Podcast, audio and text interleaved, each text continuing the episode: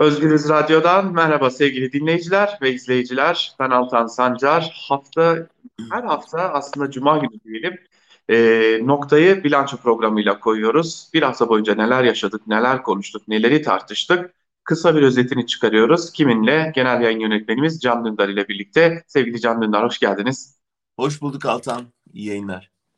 İlginç bir hafta geçirdik. E, haftaya Katar tartışmasıyla başladık. E, sonra İmamoğlu'na ve daha çok siyasiye toplumun sinir uçlarında yer alan kesimlere suikast iddia ihbarları geldiğine dair bilgi geldi. E, bir salgın gerçekliğimiz var.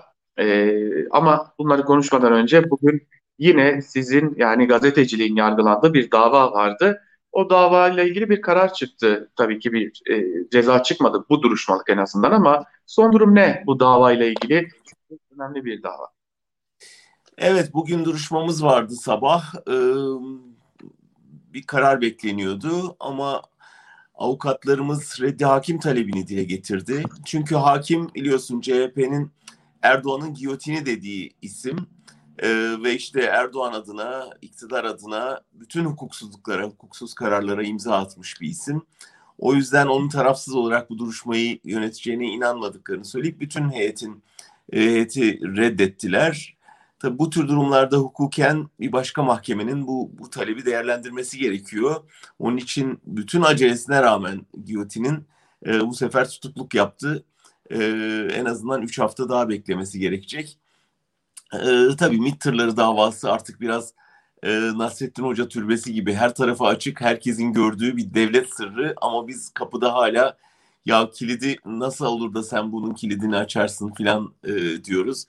Şu anda e, yakından izleyenler görüyordur. Yani Ukrayna'dan Arjantin'e kadar birçok itirafçı e, nasıl bizzat tanık olduğunu, bütün bu transfere nasıl paraları naklettiklerini, silahları nasıl aldıklarını, kimlere teslim ettiklerini bütün detaylarıyla anlatıyorlar. Ortaya saçılmış bir rezalet halinde bu devlet sırrı dedikleri şey.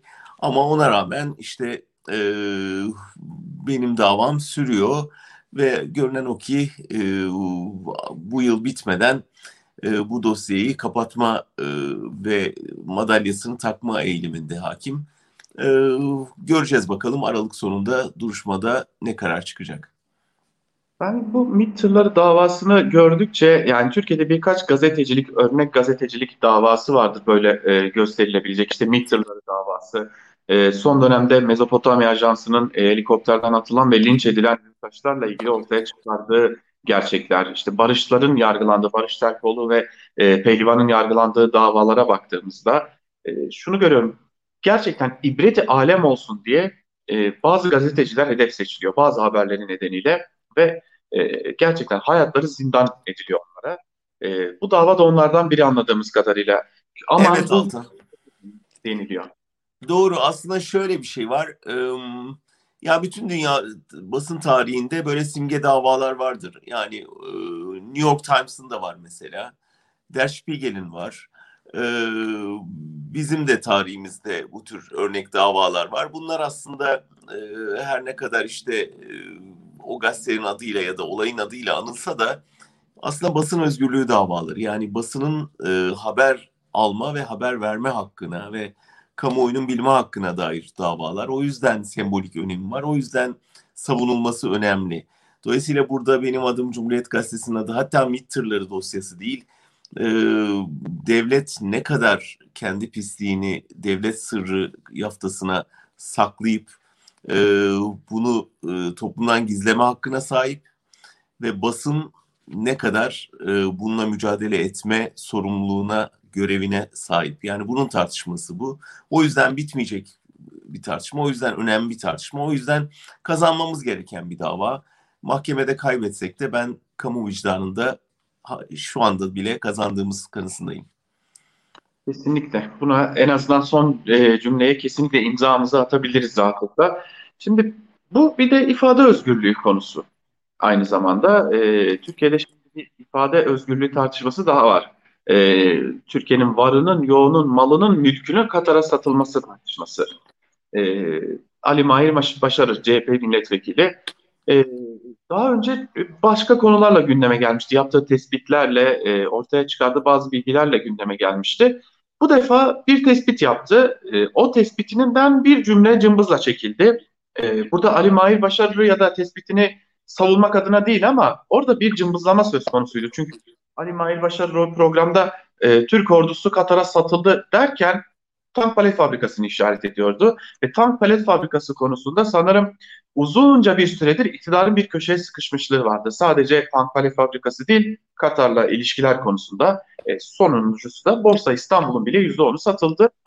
Hatta geçtiğimiz gün İyi Parti e, milletvekili Erhan Usta mecliste yaptığı bir konuşmada çok dikkat çekici bir şey söyledi. E, dedi ki e, Katar Türkiye'yi tehdit mi ediyor diye Çok dikkat çekiciydi bu. E, bu Kanal İstanbul projesinin gerçekleştirme ihtimali düştükçe Cumhurbaşkanı Erdoğan'ın e, Katar ziyaretinden sonra çıkıp hayır bu Kanal İstanbul projesi gerçekleştirilecek ıs diye ısrarlı bir açıklama yapmasına da Türkiye tehdit mi ediliyor Katar tarafından diye sorarak ortaya koydu. E, belki Ali Mahir Başar'ın sözlerini ayrıca değerlendirebiliriz ama e, bu Katar sevdasının sebebi ne? Yani birçok teori var bilmiyoruz ama e, bir defa Erdoğan'ın sarıldığı son iplerden biri olduğunu biliyoruz. Dünyada bütün e, yalnızlığına inat Katar ısrarla Erdoğan'ı ve ailesini ve politikalarını ve hükümetini savunmaya devam ediyor, desteklemeye devam ediyor. Ee, çok söylenti var. Yani işte aralarındaki ticari işbirliğinden tut da e, işte Suudi Arabistan'a karşı bir ittifak vesaire yani birçok şey var. Ama belli ki bir kazan kazan anlaşması var e, Erdoğan'la Katar Emiri arasında. Dolayısıyla ikisi birbirinin kaderine birbirlerini bağlı hissediyorlar öyle anlıyorum. Ee, öte yandan or şey meselesine gelince oradaki tuzağa tabii hepimiz düştük yani bir şekilde e, senin de dediğin gibi kolayı e, olayı özünden saptırıp vay orduya satılmış dedi e, noktasına çekti ve tartışmanın odağını değiştirmeyi başardı e, gördüğüm kadarıyla son birkaç gündür Erdoğan. E, oysa söylenen çok açık yani e, burada çok net bir Katar'a e, peşkeş çekilen bir fabrikadan söz ediliyor. Stratejik öneme sahip bir fabrikadan söz ediliyor. E, ve işte Kılıçdaroğlu bunun e, önemine dikkat çekiyor aylardır. Onu vurguluyor ve orada sen de söyledin e, bir köşeye sıkışmışlık vardı. Burada bir işte kelime üzerinden gündemi e, buraya çekme çabasını görüyoruz.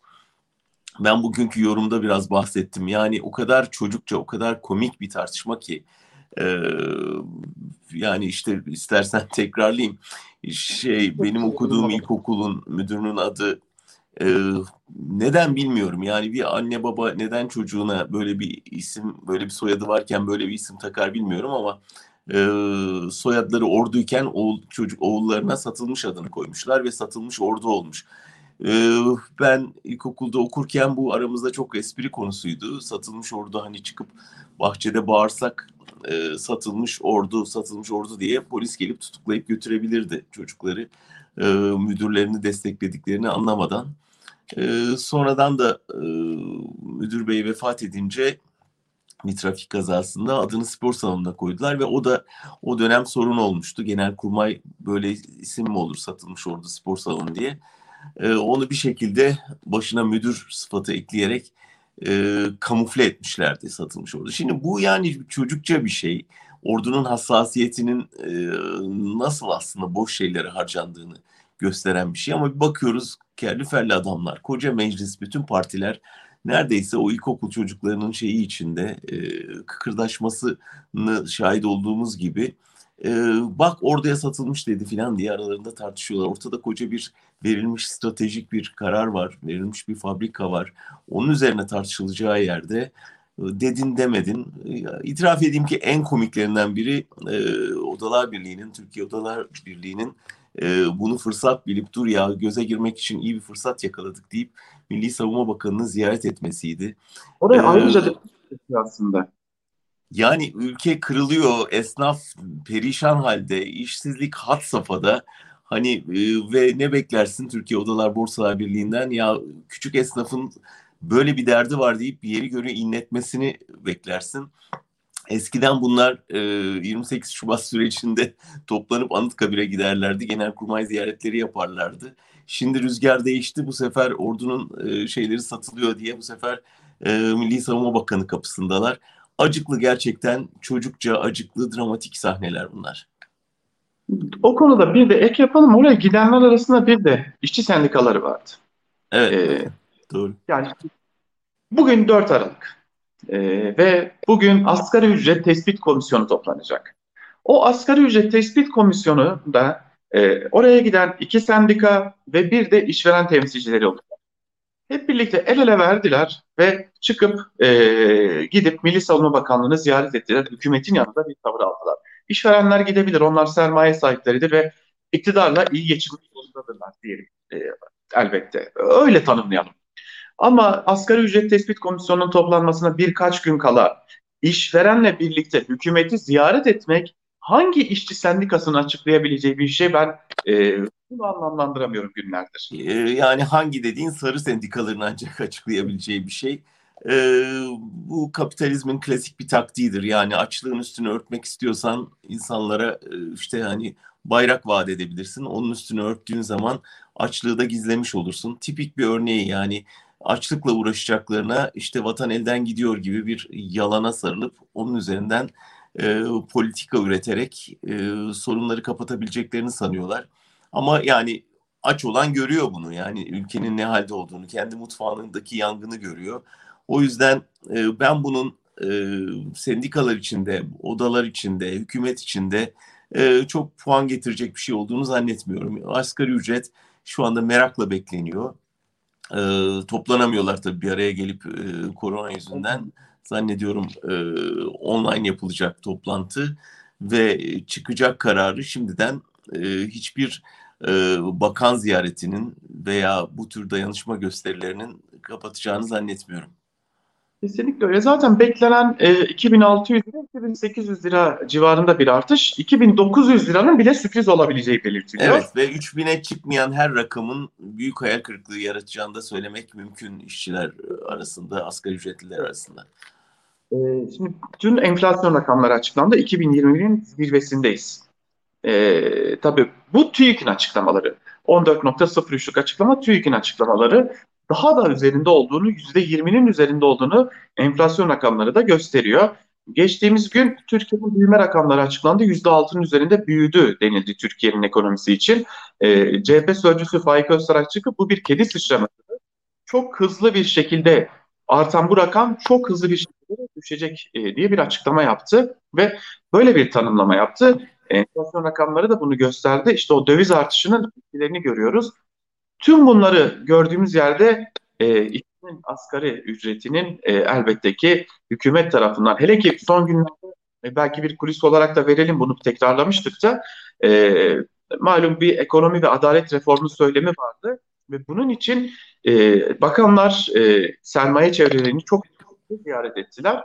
Burada asgari ücret ne kadar ol, olacak sorusu gündeme geliyor ve az önce telaffuz ettiğim o rakamlar e, işverenin talebi olarak hükümete iletiliyor. Yani bugün komisyon resmi olarak toplanıyor olsa da e, teklifler çoktan hükümete iletilmeye başlanmış bile.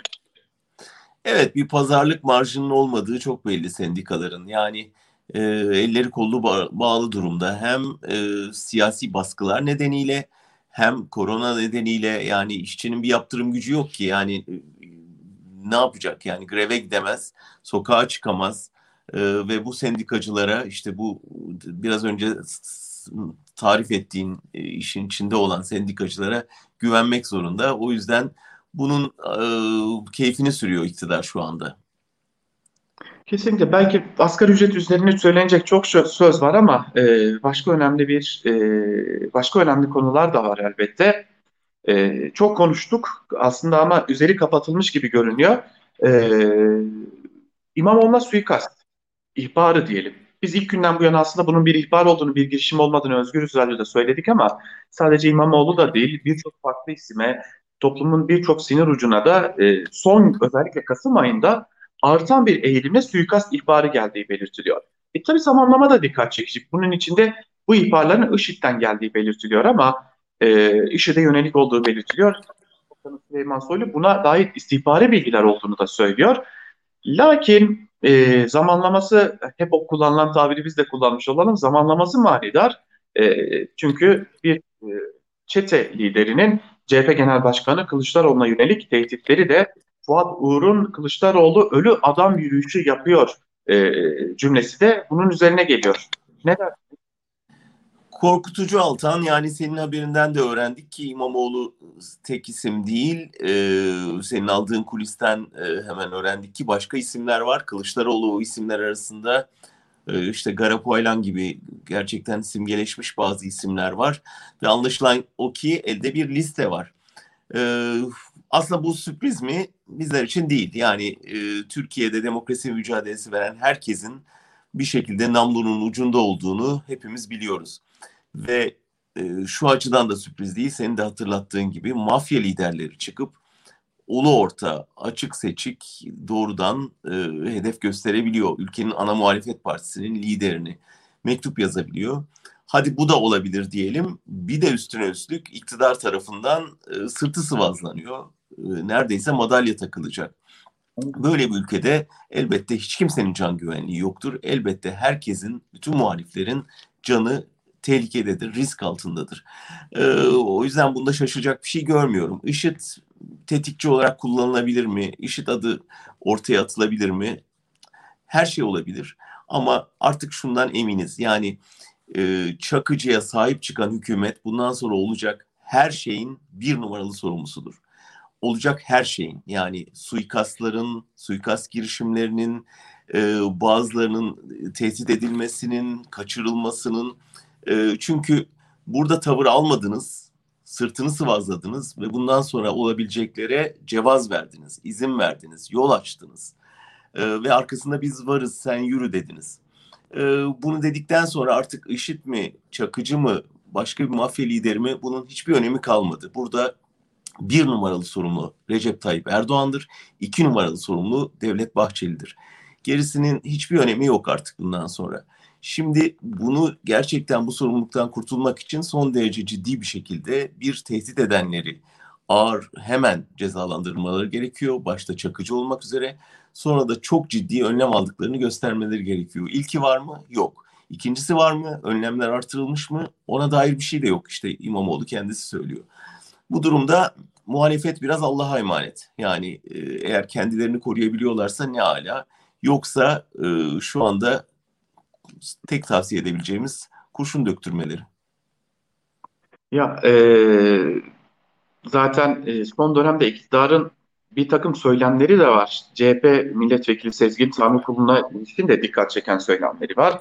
E, efendim terör örgütü bayrağı örtülü cenazelere, terörist cenazelerine katıldı denilerek bir takım e, Sezgin Tanrıkulu'nu da mesela hedef haline getiren e, açıklamalar var. E, Sezgin Tanrıkulu, Kılıçdaroğlu ne kadar açıklama yaparsa yapsın katıldığımız cenaze Tahir Elçi'nin cenazesi de e, iktidar medyası bunu görmüyor. Ve e, şunu da görüyoruz yani burada iktidar medyasının da ciddi bir rolü var. İnsanları hedef haline getiriyorlar. Ve her geçen gün o hedef tahtasına bir başka. Altan şuna hazır olalım. Önümüzdeki süreç, geçen hafta da konuştuk. Ee, önümüzdeki süreç bu köşeye sıkışmış hükümet metaforu, köşeye sıkışan Erdoğan metaforu e, sadece bir metafor değil gerçekten köşeye sıkışmış durumda. Bundan sonra her tür e, saldırıyı beklemek lazım.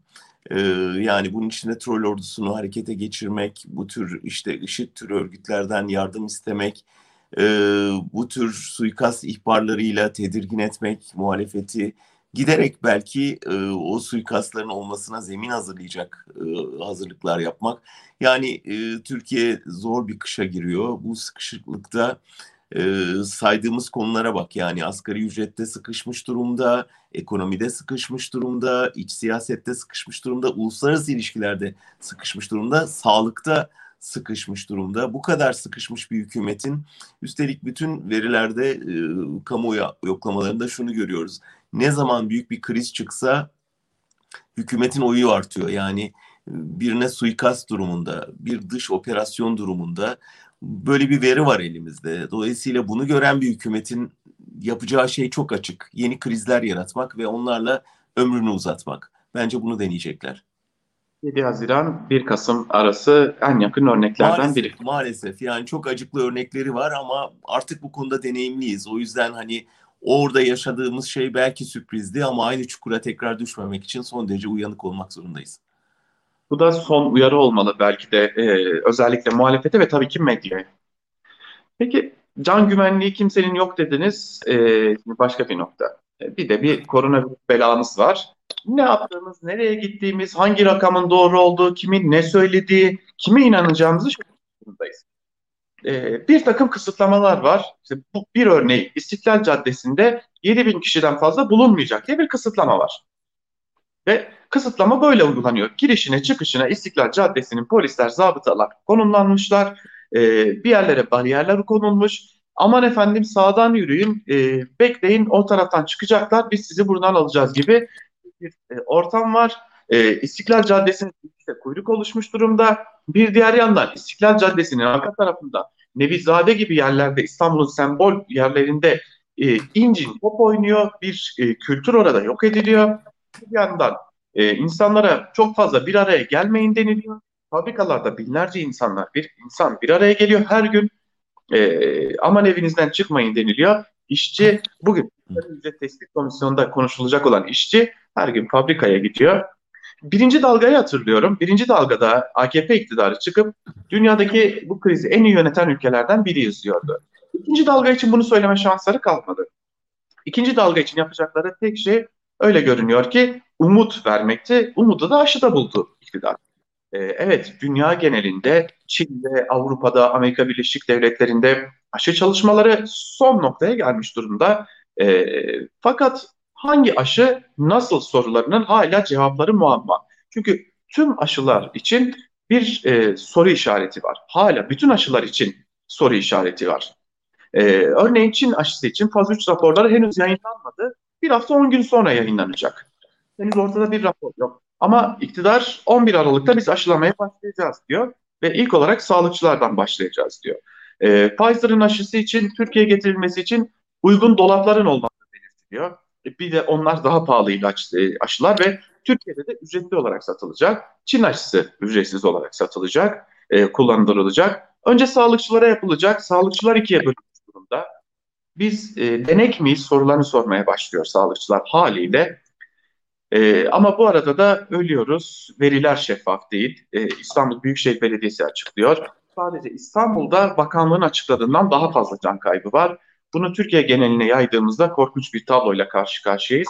Yani sadece FETÖ lideriyle değil, aynı zamanda virüsüyle de baş başa kalmış durumdayız. Maalesef, maalesef.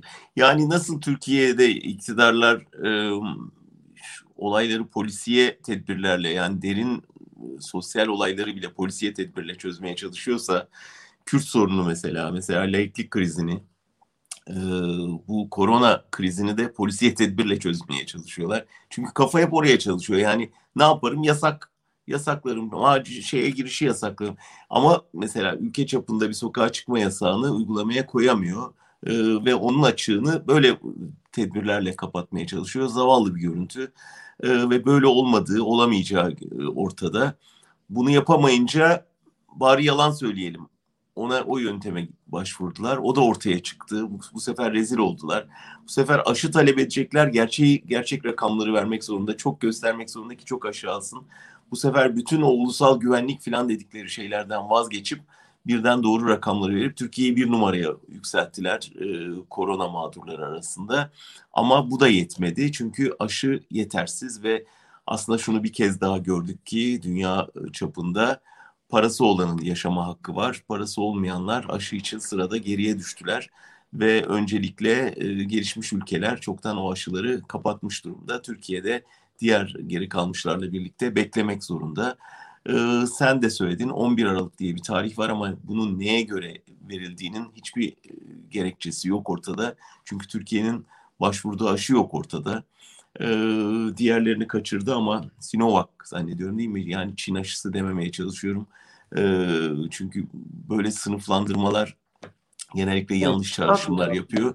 Sonuçta bunlar şirketler, belli şirketlerin aşıları bunlar ve e, Türkiye'ye nasip olan bu aşıda henüz ortada yok yani e, ve 11 Aralık'ta en azından olacağına dair bir emare yok. Nasıl olacağını herkes merakla bekliyor ama bu kadar kötü yönetilen bir kriz e, de hala bakanın ortalıkta olabiliyor olması ve hala Türkiye'nin biz başarıyla yönettik diyebiliyor olması da bir başka büyük yalan.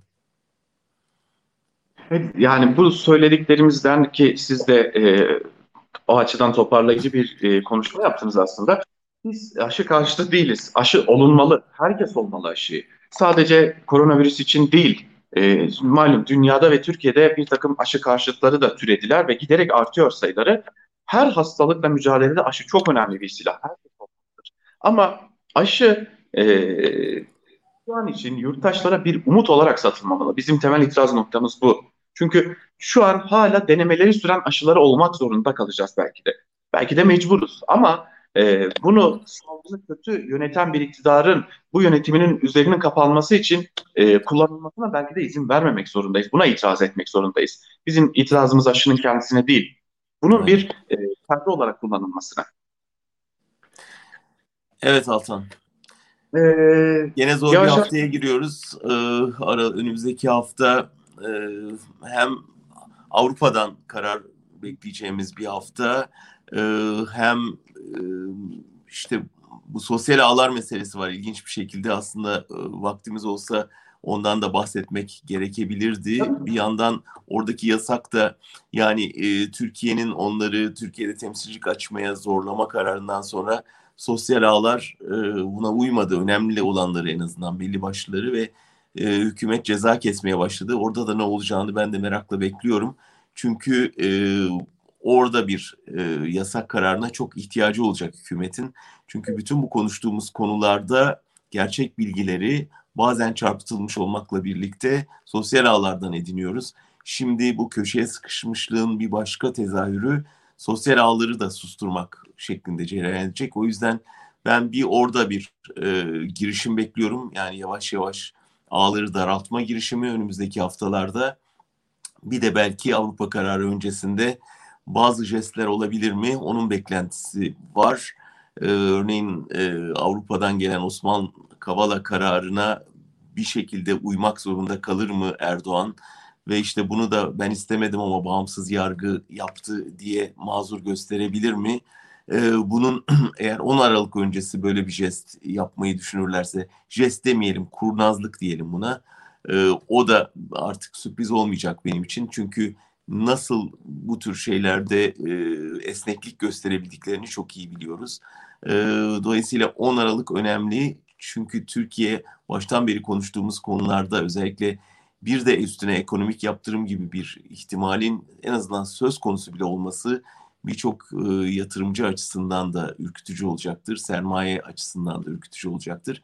O yüzden önümüzdeki haftalar biraz da bunları konuşacağımız haftalar olacak gibi görünüyor.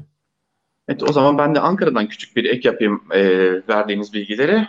7 Aralık itibariyle, pazartesi günü itibariyle Türkiye Büyük Millet Meclisi'nde de 2021 merkezi yönetim bütçesinin görüşmelerine aralıksız olarak başlanacak. 18 Aralık'a kadar meclis çalışacak. Her gün saat 11'de e, malum bütçe tercihleri de ortada. E, biz de Özgürüz Radyo olarak da bu bütçe tercihlerini, bu bütçe konuşmalarını, görüşmelerini yakından takip ediyor olacağız ve Özgür Haber'de de paylaşıyor olacağız. Bu bilgiyi de verelim.